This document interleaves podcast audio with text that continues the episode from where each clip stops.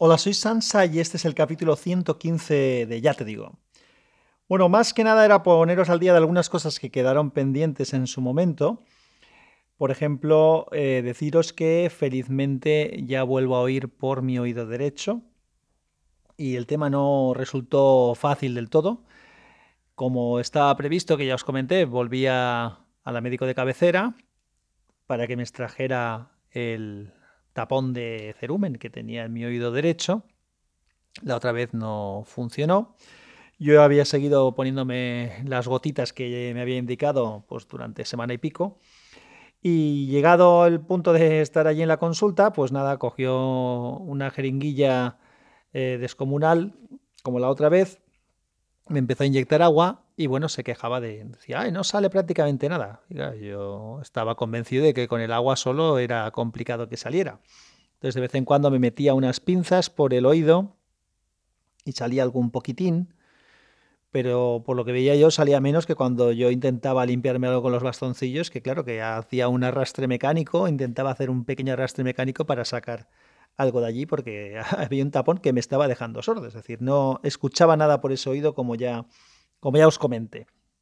Entonces, eh, tras múltiples eh, intentos, metía agua, luego me miraba con, el visor este para ver cómo estaba el tema del oído, luego metía las pinzas un poco. Llegó un momento en que, en que incluso hacía algún comentario como que si no me lo podía sacar que me derivaría al, al otorrino cosa que yo ya tenía bastante claro. Yo tenía clarísimo, había decidido ya que yo no me iba de allí sin una solución. Si no me sacaba ella el tapón, después de haberme provocado, eh, digamos, un poco la sordera, porque yo llegué allí la primera vez a la consulta con un tapón de cera, pero escuchando perfectamente, y salí de allí sordo de un oído. Entonces tenía claro que o me sacaba el tapón o me tenía que derivar inmediatamente vía urgente a, al otorrino para que me sacara eso. Entonces, en algún momento entre que iba a la pila para llenar otra vez la jeringuilla y volvía y tal, le hacía el comentario, ay, no sé, es que es una mujer un poco especial. La verdad es que voy a ver si puedo cambiar de médico, no por el tema este, sino por ya la experiencia de hace tiempo, que es una, no sé, no sé qué tiene esta chica, esta señora que es muy dejada. Entonces comentaba, Ay, pues si no sale, te tendré que derivar al otorrino. Y entonces, claro, yo comentaba, bueno, pues eh, a ver si lo resuelven rápido, porque la verdad es que estoy sordo y es una cosa que me está impidiendo trabajar de manera normal y hacer una vida normal. Pues sí, pues sí, porque si no, pues si, si tienes mucha prisa tendrás que ir al privado. Habéis oído lo que he dicho, ¿verdad? Que tendría que ir al privado. Esto me lo dice el médico de cabecera de la Seguridad Social. Esta mujer es flipante. En otras ocasiones también me ha dicho a mí y a mi mujer incluso también alguna vez, que cuando te la revisión del trabajo me traes los resultados y la vemos. si tienes mm, interés en ver lo que hay, claro, yo la llevo sin ningún problema, pero bueno, si hay que hacer una analítica, lo suyo es que me la manden ellos, ¿no? O también me ha dicho en alguna ocasión de pésate y te mides en la farmacia y me traes las medidas. Que te quedas mirando así, digo, oiga, que tiene usted ahí un, una báscula. Me levanto, voy, me pongo encima de la báscula, me mide usted y, me pesa usted, que para eso estamos en, una consulta del médico. Bueno, en fin, es una mujer especial, hice el comentario ese. Yo no hice mayor mención porque mi objetivo era, como ya he dicho, salir de allí con el problema resuelto. No tenía ningún interés en entrar en polémicas ni en discusiones vanas. Sí que tenía claro que si al final de los intentos no me resolvía el problema, entonces sí que iba a quejarme de una manera seria para que, para que pusiera los medios para poder solventarlo. Bueno, pues eso, yo quería salir de allí con una solución, así que tuve paciencia y mientras estuviera intentándolo no iba a decir nada, porque no tenía ningún sentido. Si llegaba al final de la situación y no habíamos resuelto el problema, pues sí que lo haría. Creo que se, bueno, no creo, os confirmo, hay alguien dando golpes en el edificio, entonces igual se oye algo de ruido de fondo, pero como esto es que tenemos que, no puedo, no puedo hacer que se callen, así que espero que no moleste demasiado. Bueno, la, cuestión es que la mujer siguió intentándolo. Me metía otra vez otra jeringuilla de agua y tal. Y en un momento determinado, con las pinzas salió ya un trozo considerable de tapón. Volví a mirar y vio que aún quedaba Eh, me echó agua nuevamente, tampoco salía prácticamente nada, seguía con sus lamentos, ay, no sé si saldrá y tal. Pero bueno, siguió intentándolo, con lo cual yo calladito y cada vez que me metía la jeringuilla ahí me apretaba contra el oído y me decía si molestaba, yo decía que no, porque lo que quería yo era que me lo solventara, me daba igual que me doliera, lo que quería era resolver el problema. Ya en un momento determinado salió otro trozo de, del asunto y ahí ya nuevamente cuando echó agua sí que el, el, agua sí que ya arrastró y al final pues bueno se consiguió esto limpiar y nada, la sensación tremenda, o sea, el, el volver a escuchar, de hecho al principio tenía una sensación como de que de oía demasiado, oía con eco las cosas, como si fuera una cosa exagerada. O sea que muy bien, ese tema ya lo tengo resuelto.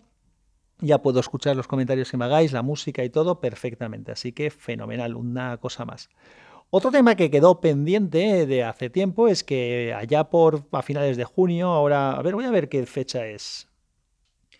Exactamente el 19 de junio, en el capítulo 98, eh, os comenté que era mi primer día de playa y especulaba de si sería el último o no. No tenía intención de hacerlo, pero como sabía la media de días de playa que hacemos en la familia en verano, pues eh, era posible que así fuera. Bueno, pues os confirmo que efectivamente y lamentablemente así fue, porque a pesar de, las pegas que comentaba que, para mí tiene a veces ir a la playa, eh, no me disgusta hacerlo, o sea, me, molesta la parafernalia que hay que montar, pero mm, me, habría ido, me habría gustado más este año ir. Lo que pasa es que este verano ha sido un verano un tanto raro, por lo menos desde mi punto de vista, lo he vivido raro, eh, ya no el viaje que hicimos a Londres y alguna otra cosa, sino el verano en general, no, no, ha tenido una marcha habitual, pero bueno, en esto se ha cumplido, no, no hemos ido más a la playa. Así que mm, así se queda el asunto.